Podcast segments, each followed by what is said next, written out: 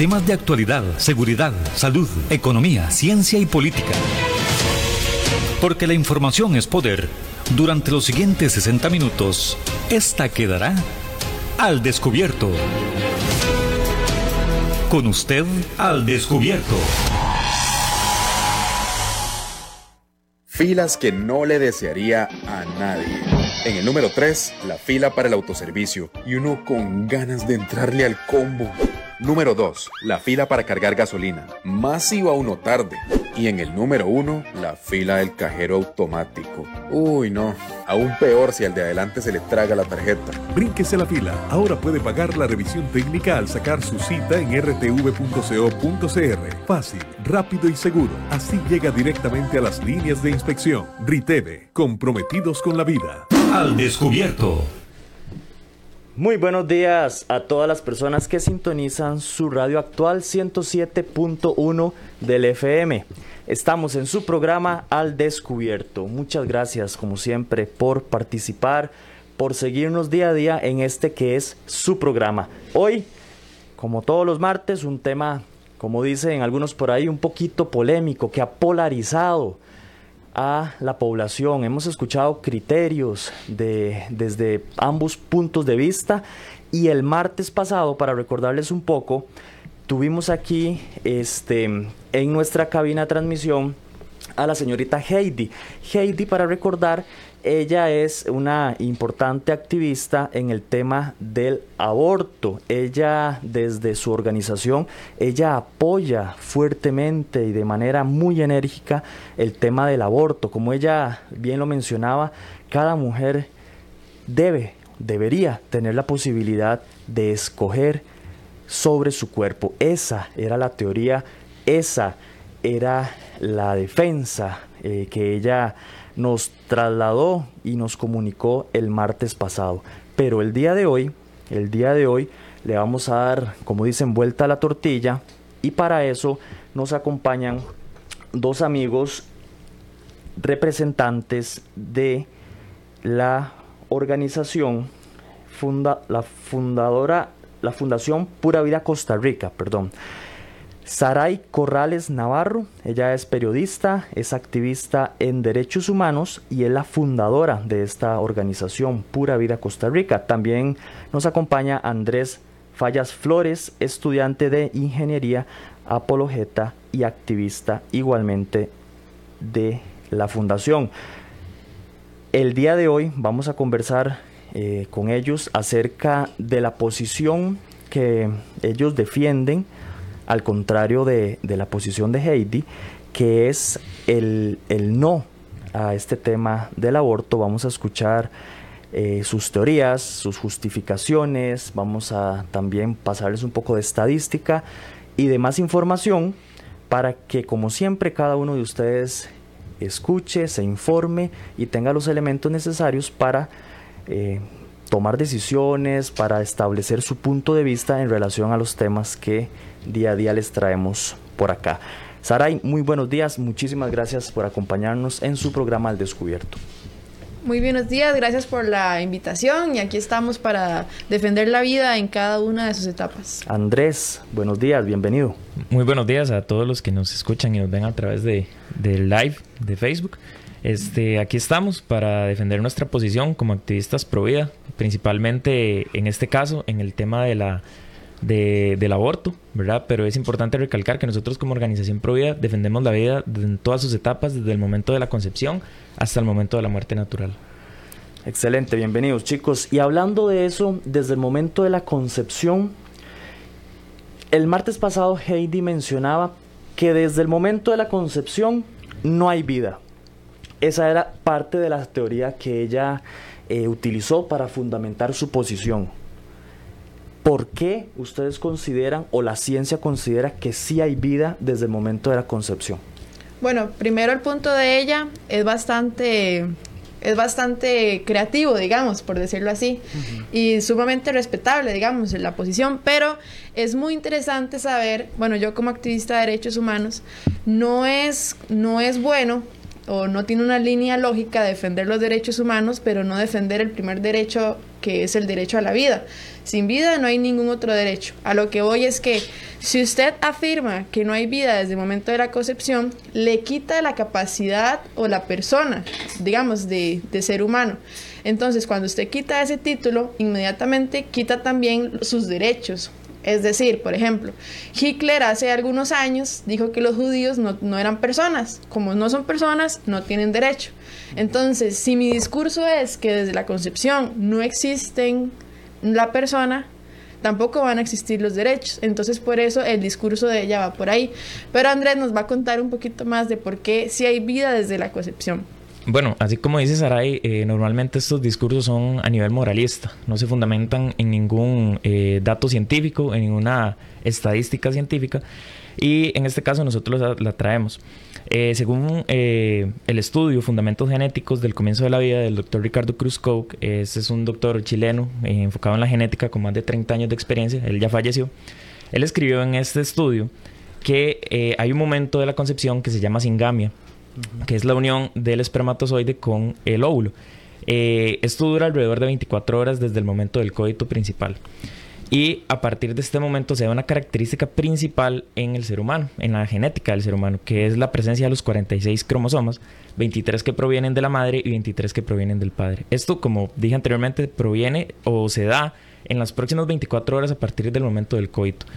Entonces vemos eh, un dato muy interesante que la principal característica para que eh, una especie sea de la especie humana correctamente es eh, la aparición de esos 46 cromosomas. Entonces a partir de ese momento se puede hablar, según el, doctor Ricardo Cruzco, que hay vida cuando aparecen o es el momento de la aparición de esos 46 cromosomas.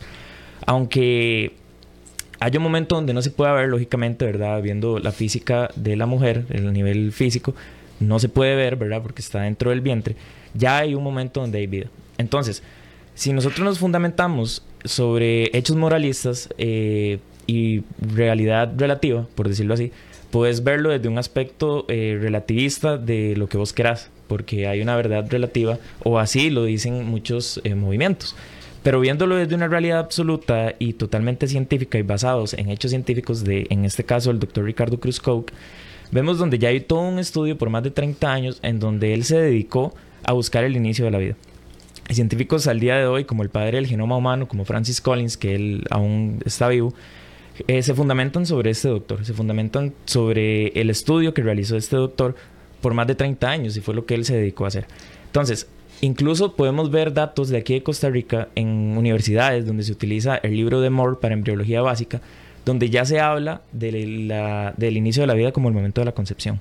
Entonces, sería anticientífico que nosotros utilicemos hechos moralistas o, discursos moralistas para decir que no hay vida en el vientre, cuando ya incluso en universidades de, eh, como la Universidad de Costa Rica se utiliza un libro donde habla de esto y se prepara a los futuros médicos ya realizando este hecho.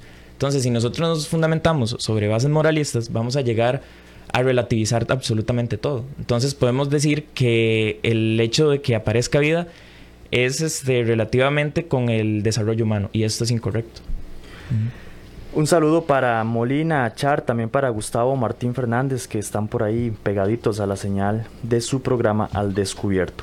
Saray, les pregunto acerca del tema de la concepción, porque pareciera que en toda esta discusión mundial se resume a si hay vida o en qué momento hay vida y en qué momento todavía no hay vida eso pareciera que ha sido el punto, el eje central para determinar que si hay vida, entonces se le estaría quitando la vida a una persona. Si no hay vida, no se le estaría quitando la vida a nada porque todavía no, no hay vida.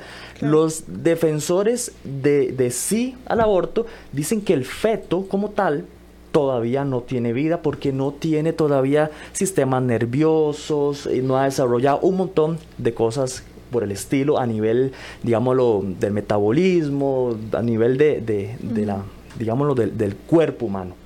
No es así entonces.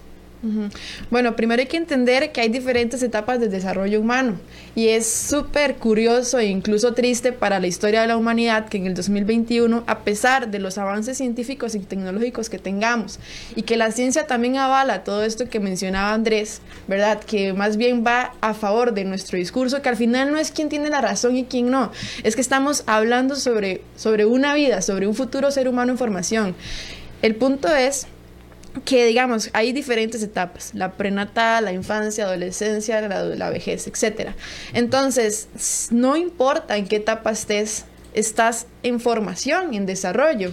Es decir, eh, un adulto mayor no vale menos que yo, y yo no valgo más que una persona que está dentro de su madre en gestación.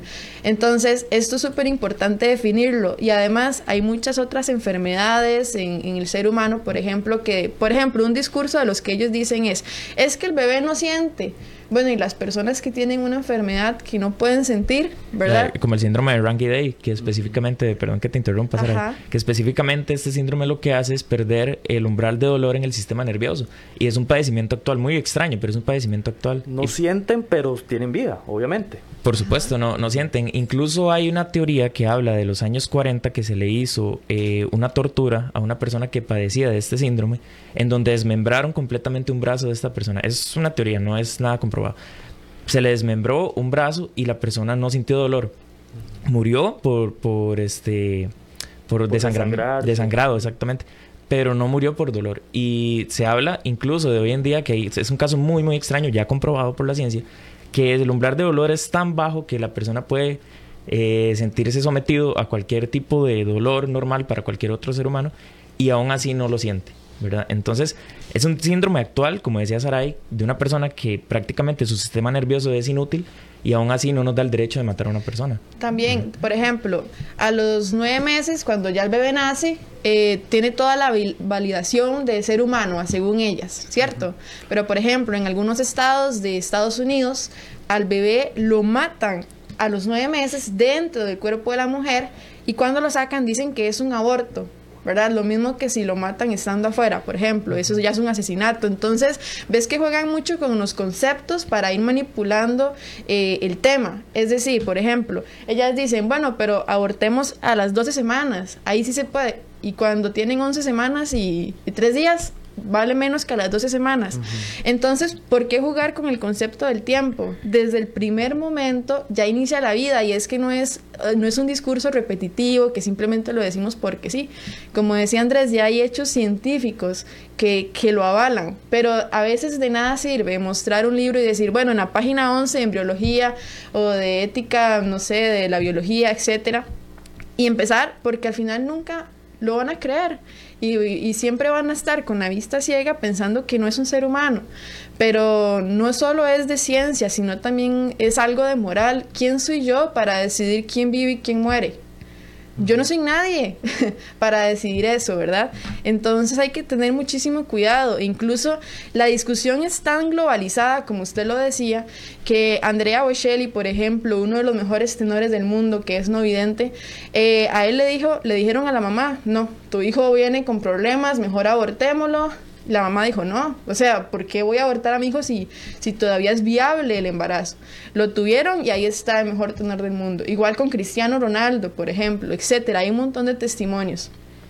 El punto es que todo tiene un, un punto específico como el negocio de la economía o incluso un discurso político, porque si vemos que este tema viene en auge, no me extraña que diferentes partidos políticos del país digan, no, yo apruebo esto, ¿Para qué? Para que el sector minorista que hace muchísima bulla se venga conmigo.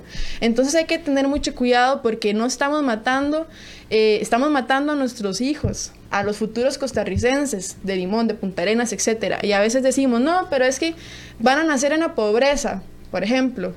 Bueno, entonces hagamos políticas públicas. ¿Qué es lo que propone Costa Rica? Porque es muy fácil eliminar la pobreza eliminando a los pobres. Nosotros lo que queremos es no solo eh, decirle a los jóvenes, ok, esta es la formación que tienes que tener para que sepas por qué es una vida. Eso es súper importante, que se reconozca, porque lo que no se reconoce no se defiende. Y después de que ya naciste, queremos apoyar a tu mamá psicológicamente, con dinero, con becas, etcétera. este, y también a los niños, porque nosotros hemos ayudado a fundaciones y me atrevo a decir que yo he ayudado, por ejemplo, más, a, más de mil niños, digamos, en todo Costa Rica y en otros países. Entonces, este, al final de cuentas, no solo es decirlo, sino también en acciones.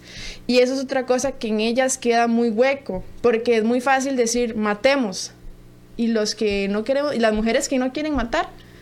¿Y por qué proponemos que sea la, única opción? ¿Verdad?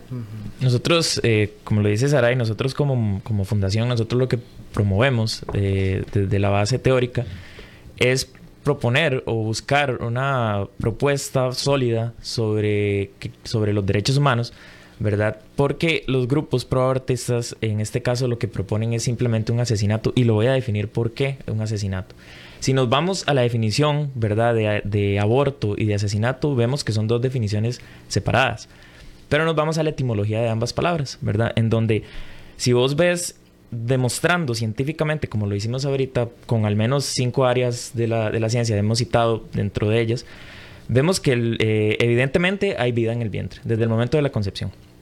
Si demostramos científicamente que hay vida, le llamemos aborto, le llamemos, interrupción del embarazo, que también es un término mal empleado, estamos hablando de la terminación de la vida de un ser humano por lo tanto, a manos de otra persona. Por lo tanto, estamos hablando de un asesinato.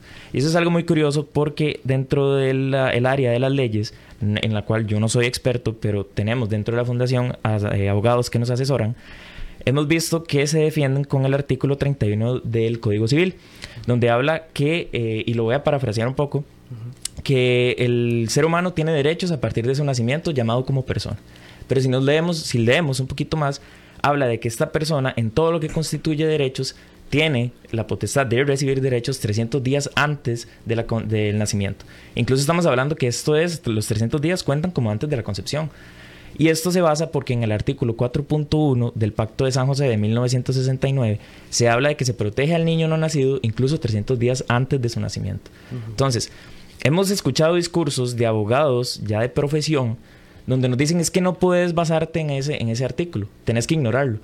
¿Cómo una persona profesional nos puede llegar a ese, profesional en el área de las leyes, nos puede llegar a decir que hay que ignorar algo que ya ha sido incluso por la Convención Interamericana de los Derechos Humanos firmado aquí en Costa Rica? Si nosotros tratamos de ingresar a nivel legal una ley que promueva el aborto en Costa Rica, estaríamos yendo en contra de nuestra propia constitución. Es algo complicado, es algo complicado que a nivel legal en Costa Rica si llega a pasar, es algo que va a tardar muchísimo, porque estamos yendo en contra y a nivel internacional tendríamos problemas porque fuimos los primeros promotores de la Convención Interamericana de los Derechos Humanos, firmado aquí en 1969.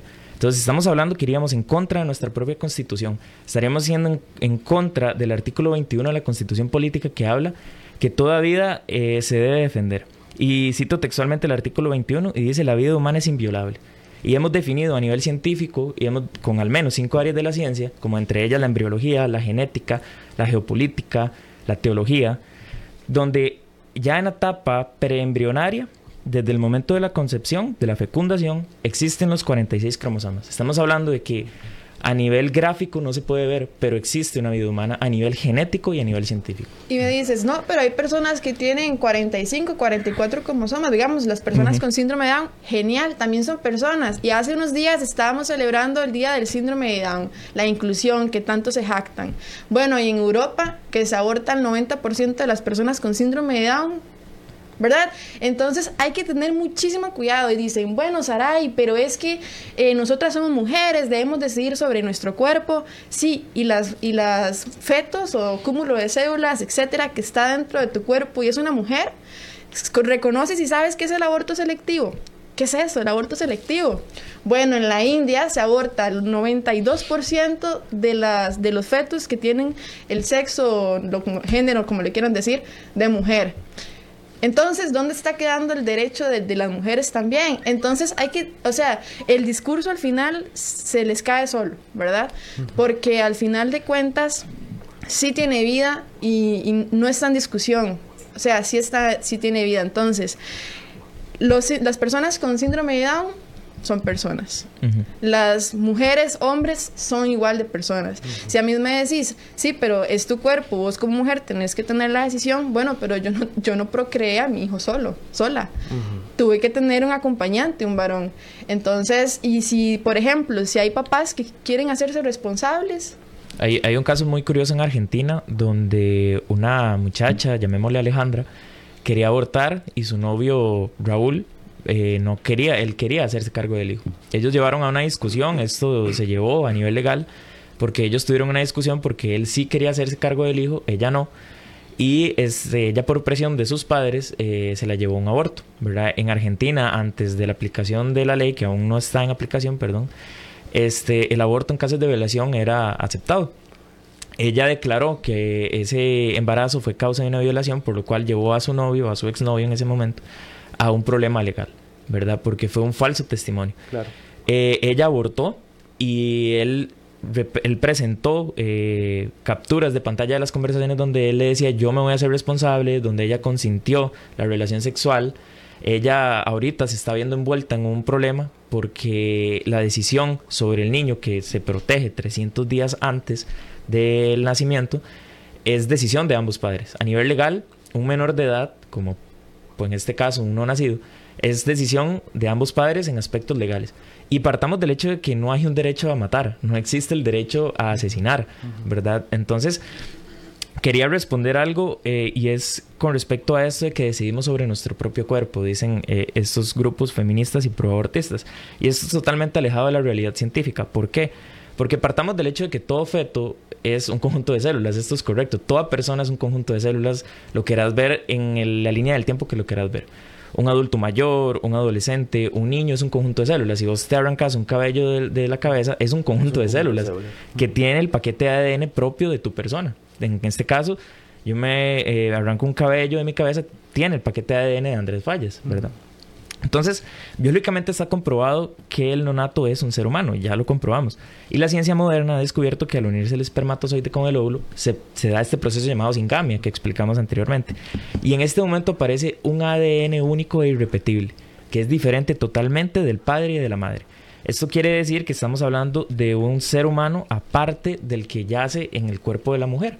Entonces, estás decidiendo, sí, con algo que está dentro de tu cuerpo, pero no es parte de tu cuerpo. Y básicamente por cuatro puntos. El niño en gestación tiene un ADN único y irrepetible de cualquier persona, tanto diferente del de su padre al de su madre.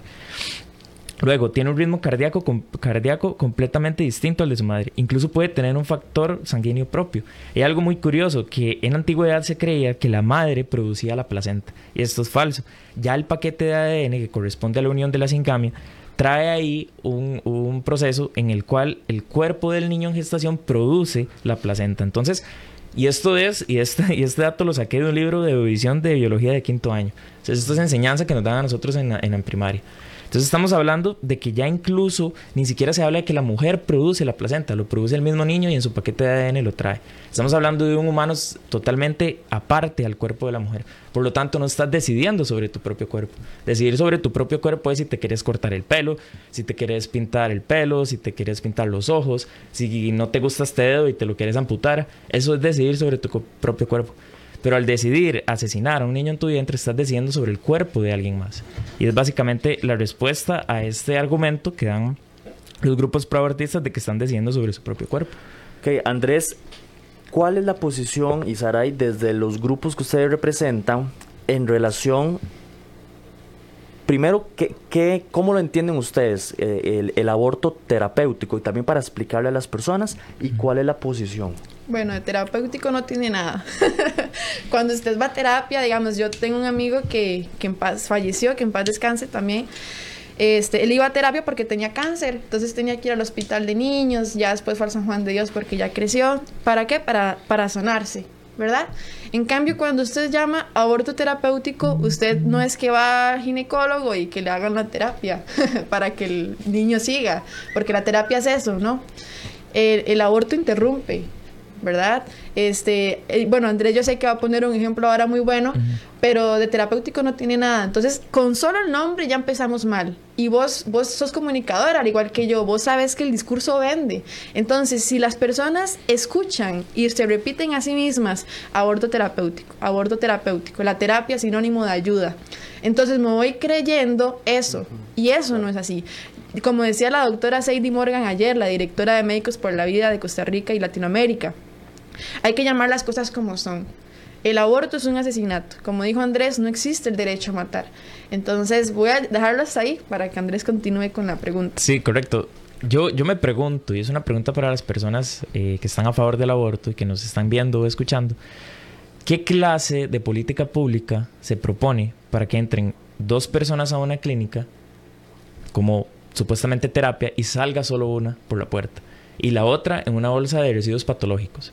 Básicamente estamos hablando que está entrando a una clínica a solucionar un problema o como lo han vendido, un problema entre comillas, ¿verdad? Pero le va a generar muchísimos más problemas.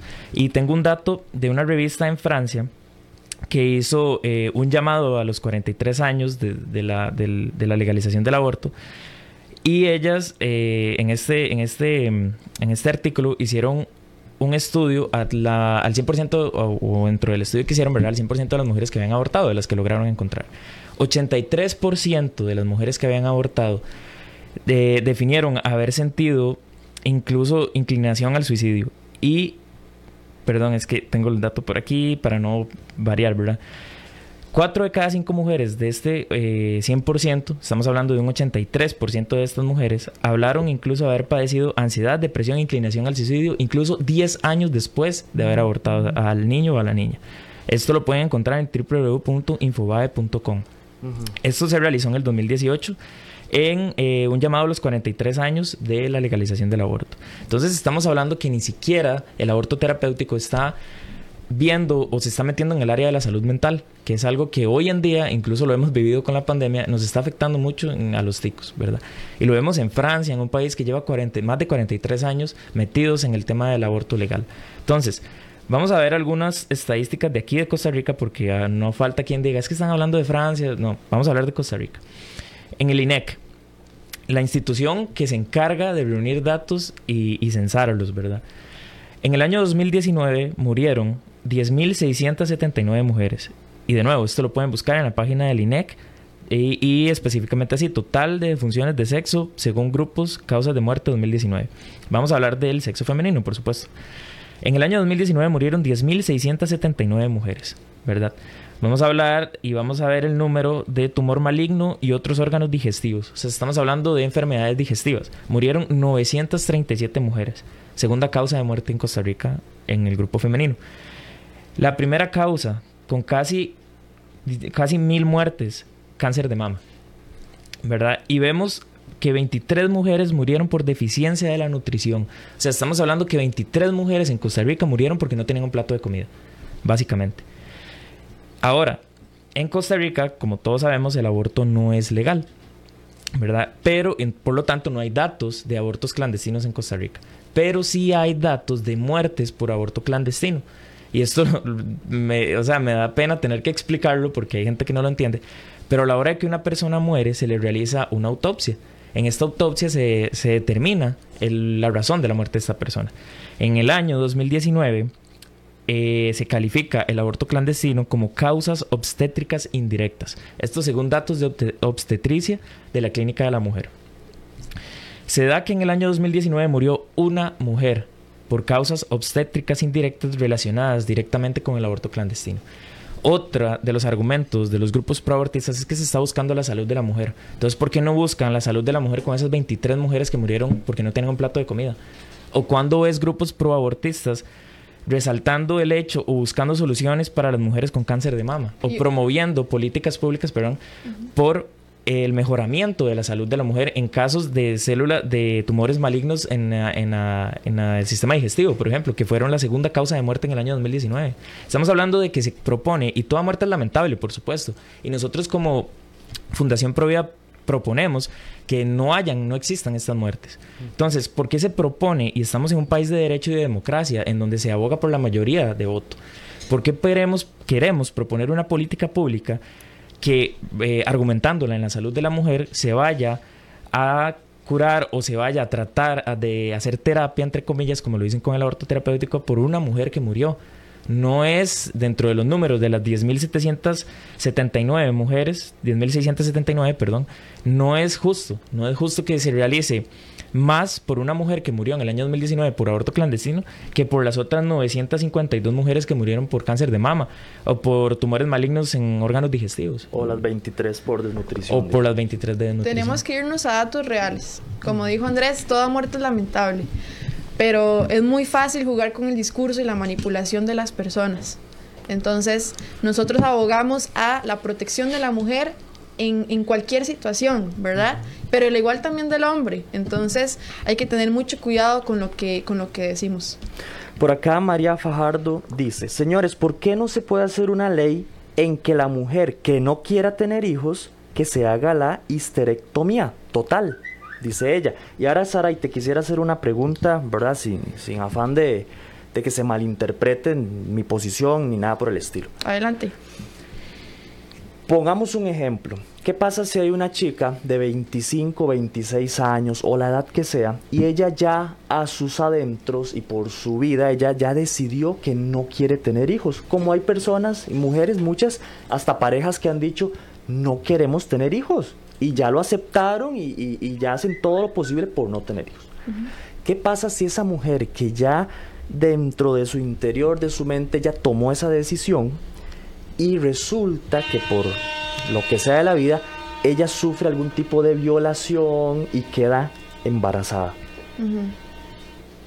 ¿Cómo le decimos a esa, a esa mujer que no quería tener hijos, que fue violada, ¿verdad? un ataque sexual a la fuerza, que ella tiene que tener y durante todo el embarazo y dar vida a, este a esta vida como dicen ustedes que ya lleva dentro de su cuerpo bueno lo primero eh, mis dos papás son psicólogos, uno en máster en psicología y mi mamá licenciada en psicología. Lo primero que dirían es apoyo psicológico. O sea, la violación, el violador es un, es un maldito. O sea, esa es la palabra, ¿verdad? Entonces, primero hay que encarcelar a él y que la justicia, toda la justicia recaiga sobre el violador. Por el delito que cometió. Correcto, eso es lo primero. Eh, además de darle eh, ayuda a ella psicológica, porque el proceso es difícil. O sea, vas a tener un hijo que posiblemente tenga la cara de tu violador. O sea, estamos hablando a grandes rasgos de algo complicadísimo y que el ejemplo es súper bueno, porque siempre que hablo, principalmente con las chicas más jóvenes, de 13, 12 años, Saray, ¿qué pasa si quedo embarazada de un violador? ¿Verdad? Ahora, como te decía, ayuda psicológica, que caiga la ley sobre el violador. Punto número uno y punto número dos.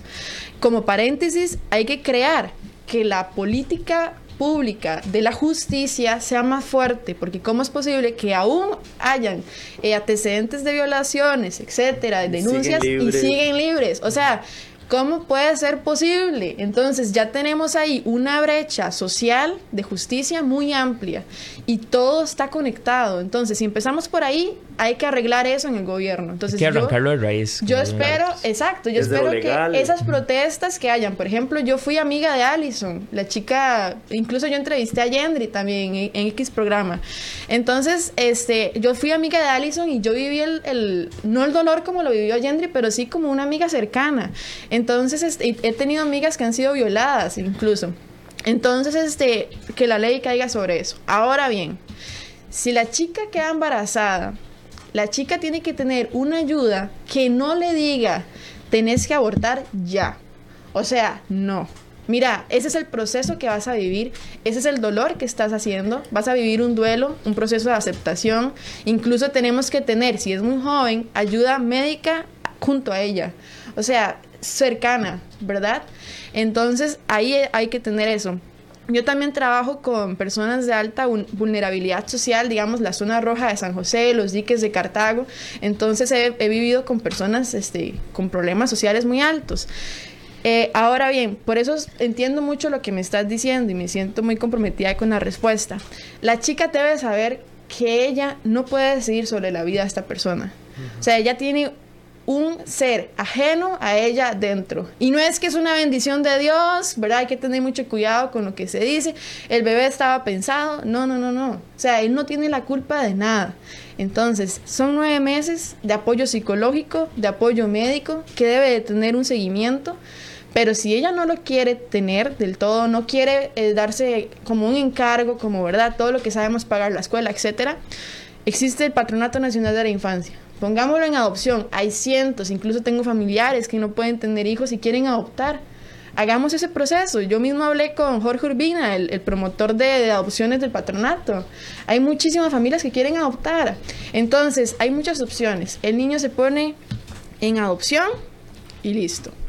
Entonces, Saray, sí verías con buenos ojos la opción de que, por ejemplo, en ese mismo ejemplo, que siga con el embarazo y cuando médicamente sea posible, o sea, siendo recién nacido, bebé, que lo dé en adopción. Claro. Y eso no se podría interpretar como, como decidir sobre la vida de otra persona, no en la vida y la muerte, sino en el futuro de esa persona. Es que es súper correcto. Una de mis mejores amigas es adoptada, eh, la mamá no podía con ella y la dio en adopción a una familia que la quiere.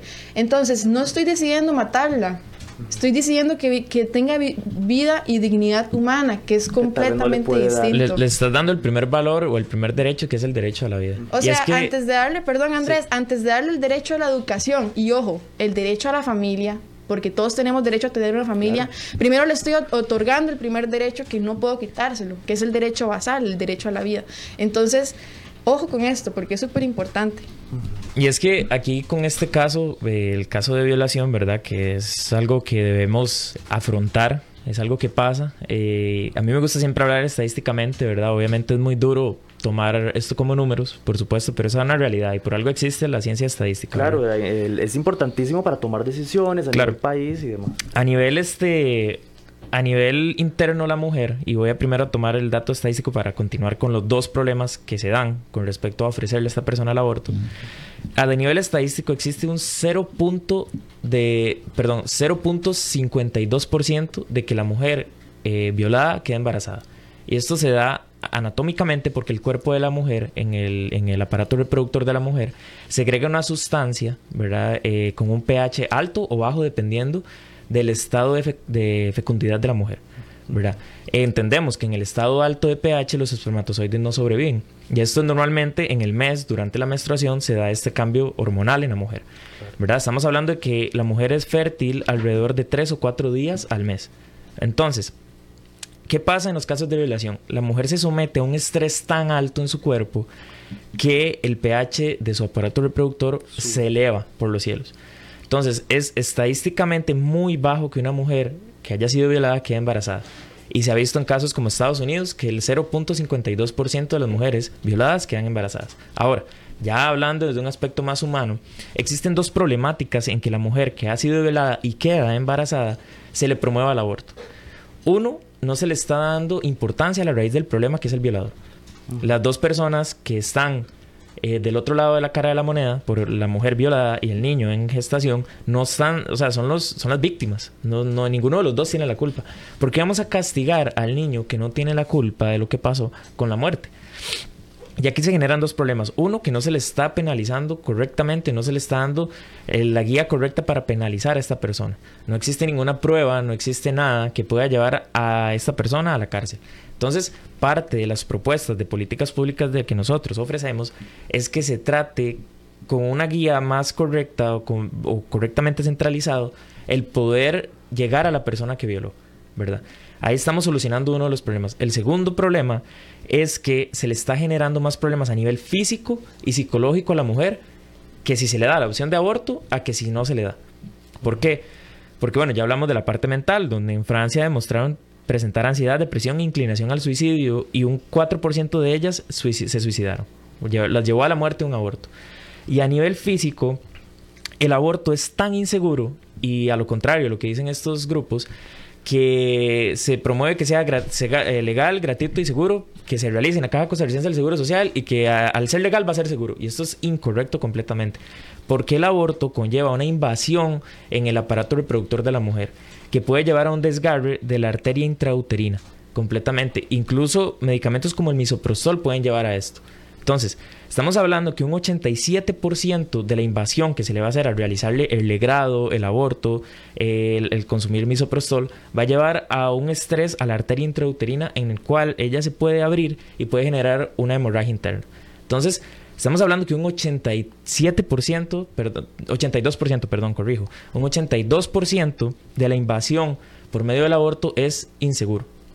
O sea, estamos hablando de que un veintitanto por ciento, un 18 por ciento más o menos, es seguro. Entonces, es mentira que al ser legal es seguro. Entonces, le estamos ofreciendo a ella a través del aborto, le estamos ofreciendo que padezca ansiedad, que padezca depresión, que padezca inclinaciones al suicidio, que a nivel físico se le pueda desgarrar el útero, que a nivel físico pueda quedar estéril por el estrés que va a conllevar a las trompas de falopio y a la reproducción de óvulos. Se le está llevando a una condición indigna a la mujer. No se le está solucionando el problema económico, no se le está solucionando el problema social, no se le está solucionando ninguno de los problemas que ella presenta. Estamos hablando de más de nueve hechos y problemas que se le está generando por medio del aborto. Nosotros, y hay una, una, una tesis que realizó un estudiante en una universidad que no puedo decir el nombre porque ya me genera un problema por esto. En una universidad reconocida, y vamos para que todos sepan cuál es, es la universidad más reconocida a nivel de Costa Rica y a nivel internacional. ¿Verdad?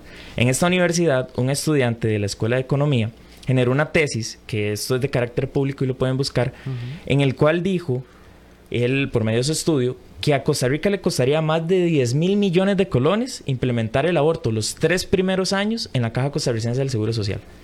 Entonces, estamos hablando de que en los próximos seis años de la implementación del aborto estamos hablando de 20 mil millones de colones. ¿Por qué no utilizar estos fondos para el mejoramiento psicológico? Para el mejoramiento económico y para el mejoramiento social de la mujer en embarazo en estado de riesgo. educación sexual, porque hace poco yo andaba en la isla Calero, allá en la frontera de Nicaragua, estoy hablando hace 15 días, y los jóvenes incluso no sabían cómo usar un condón.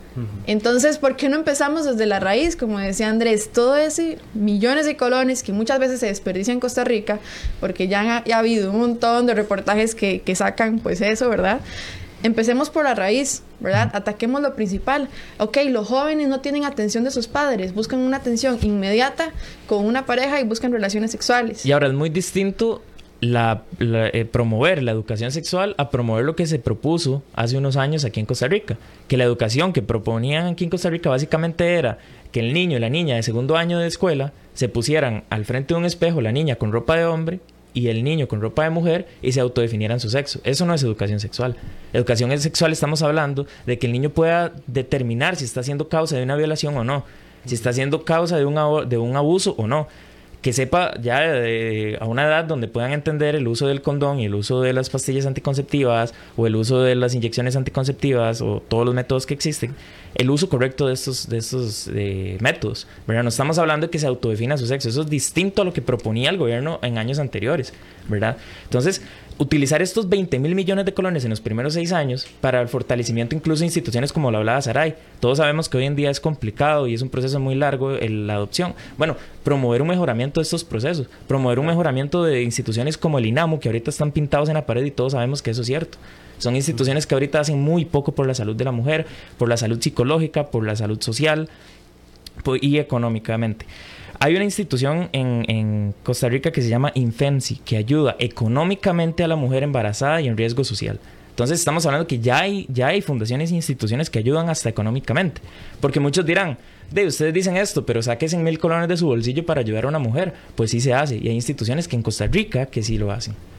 saludo para Jamie Vázquez, por ahí está Marco Mora, también para María Fajardo, también para Andrés Sancho, Alejandra Navarro, también Vivi Lara y todas las personas que nos están haciendo su reporte de sintonía y que nos están enviando sus comentarios.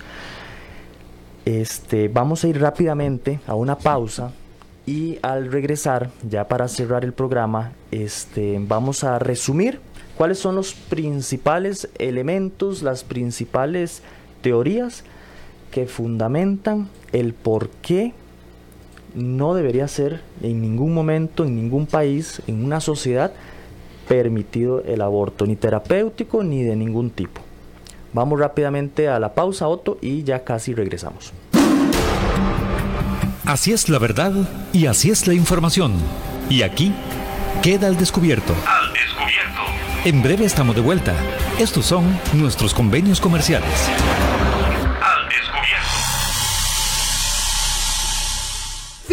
Que no le desearía a nadie. Número 3. La fila del baño. Más es urgente en un minuto se convierte en 15. número 2. La fila del parqueo en un mall en Navidad. Y en el número 1. La fila del supermercado. Más si la persona de adelante decide pagar todos los recibos. Brínquese la fila. Ahora puede pagar la revisión técnica al sacar su cita en rtv.co.cr. Fácil, rápido y seguro. Así llega directamente a las líneas de inspección. RITEVE, comprometidos con la vida. Polígono 38 Especial, el más grande del país, cuenta con 5.000 metros cuadrados dedicados a la práctica y capacitación en materia de tiro deportivo y defensivo. Estamos autorizados por el Ministerio de Seguridad Pública y el Departamento de Control de Armas y Explosivos para realizar las evaluaciones teórico-prácticas para obtener permisos de portación de armas en un ambiente seguro y profesional. Portación de armas, cursos, capacitaciones, alquiler de salas o pistas para disparo bajo techo y al aire libre. Polígono 38 Especial, el más grande del país. Para mayor información comuníquese al 2245-7186, 2245-7186 o al WhatsApp 8449-5811, 8449-5811. Búsquenos en Facebook e Instagram como Polígono 38 Especial.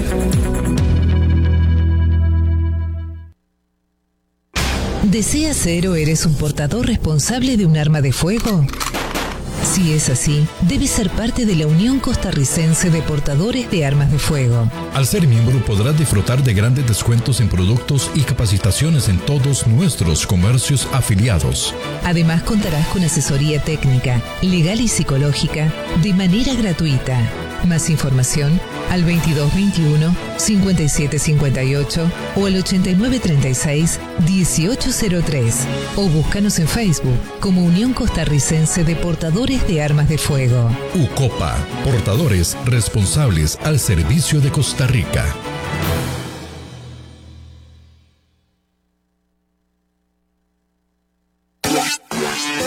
Centros de formación en criminología y seguridad. Somos líderes en capacitación en las áreas de criminología y seguridad, asesoría, consultoría, peritajes, armería e investigaciones privadas. Centros de Formación en Criminología y Seguridad. Para mayor información, comuníquese al 2221-7725, 2221-7725 o al WhatsApp 8556-1719, 8556-1719. Búsquenos en Facebook como Centro de Formación en Criminología y Seguridad.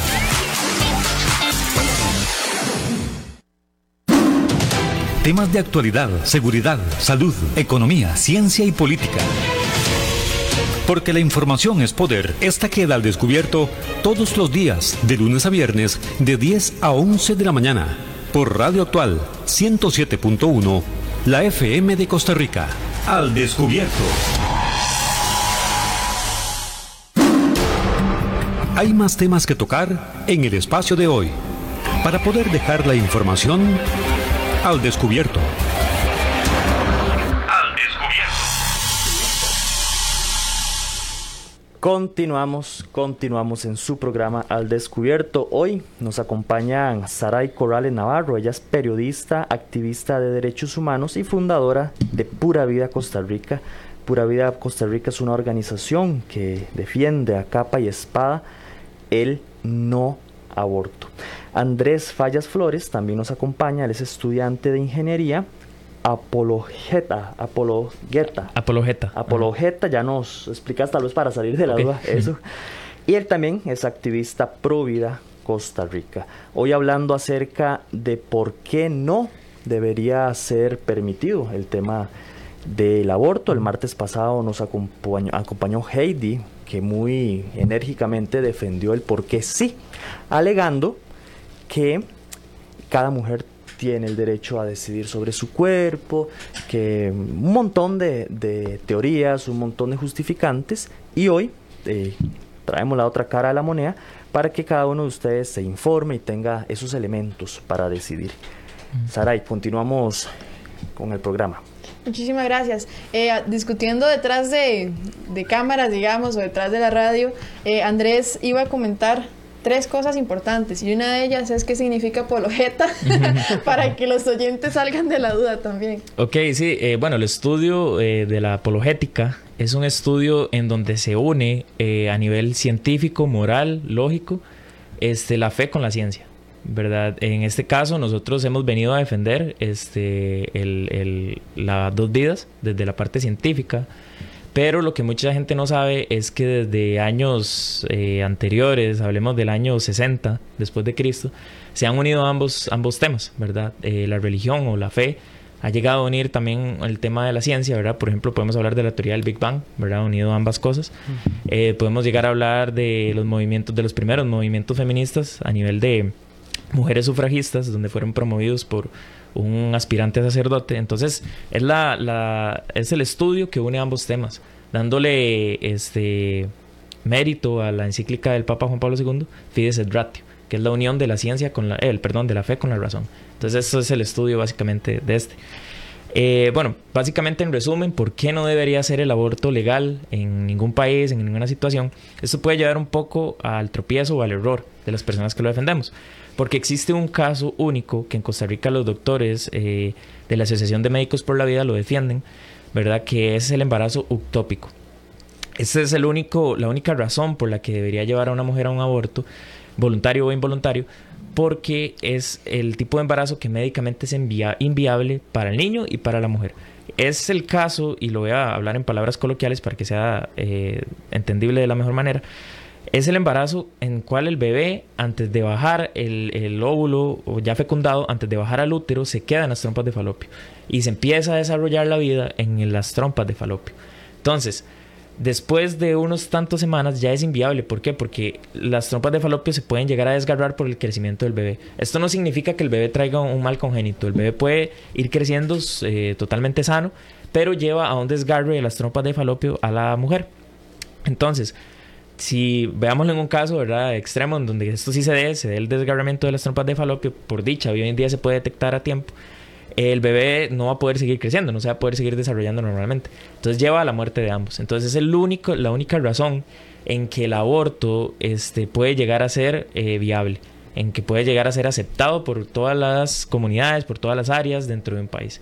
Incluso por los médicos ya es aceptado. Y la ciencia moderna ha permitido que sea la única razón en la cual el aborto sea justificado. Entonces, básicamente la ciencia moderna ha permitido incluso operar a niños dentro del vientre. Bueno, hay un, caso famoso del niño que traía espina bífida y se operó en el vientre de la madre con tres meses de edad. ¿verdad? Y este, se logró salvar la vida de ambos, de la madre y, del niño. Hay un caso así rápidamente, hay un caso en Argentina donde un doctor eh, se determinó que la mujer tenía que abortar por caso de violación, se demostró que no fue un caso de violación, ¿verdad? Y eh, ella tenía una enfermedad. Eh, entonces el doctor, antes, cuando ya estaba en la sala de cirugía, determinó que podía salvar ambas vidas. Operó al bebé, le, logró realizar terapia a la mujer con su enfermedad, no, no recuerdo cuál era y logró salvar ambas vidas, ¿verdad? Por lo cual la mujer, eh, él pudo sacar al bebé ya desarrollado, tenía siete meses si no me equivoco, pudo sacar al bebé ya desarrollado y salvó la vida tanto del niño como de la madre. Cuando la madre despierta se da cuenta que su niño pudo nacer, su niño pudo vivir, procede a demandar al doctor porque se le había dicho tenés que realizar un aborto y eh, él perdió su licencia, perdió eh, sus potestades para seguir este, practicando la medicina y estuvo en la cárcel alrededor de dos años, hasta que logró poner una contrademanda, pudo salir y pudo recuperar su licencia como doctor. Pero vean que estamos llevando incluso al error del juramento hipocrático de los médicos. Estamos llevando a los médicos a realizar eh, cirugías o hechos médicos que no van ni siquiera con el juramento hipocrático de ellos.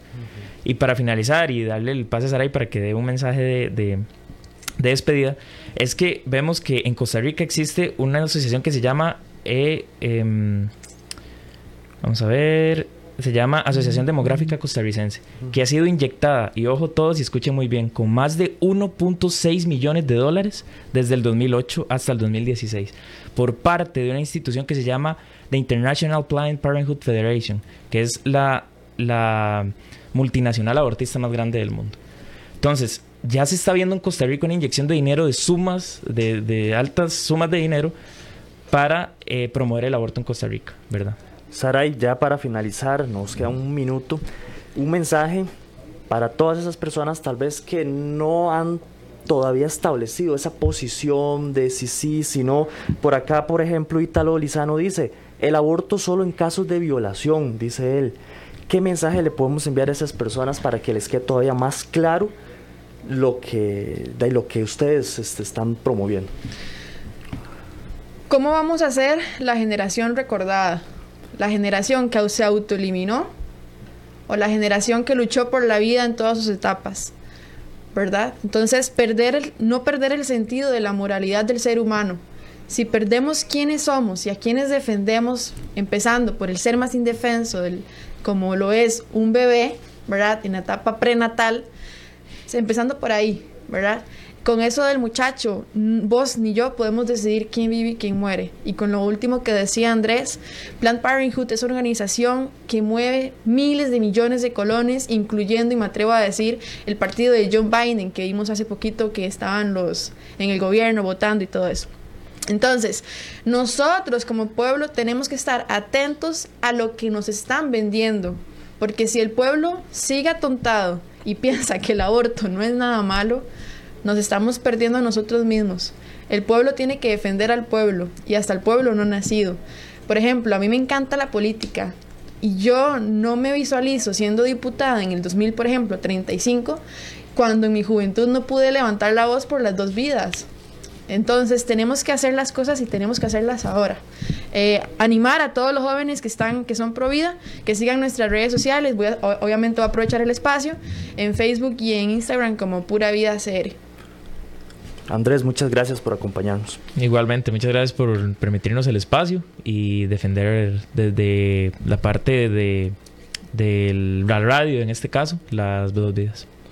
Muchas gracias a ambos, muchas gracias a todas las personas que nos siguieron a través del Facebook de su programa Al Descubierto y a todos aquellos que a lo largo y el ancho del país siguen día a día la transmisión de su radio actual. Muchas gracias y nos vemos, nos escuchamos el día de mañana. Muchas gracias.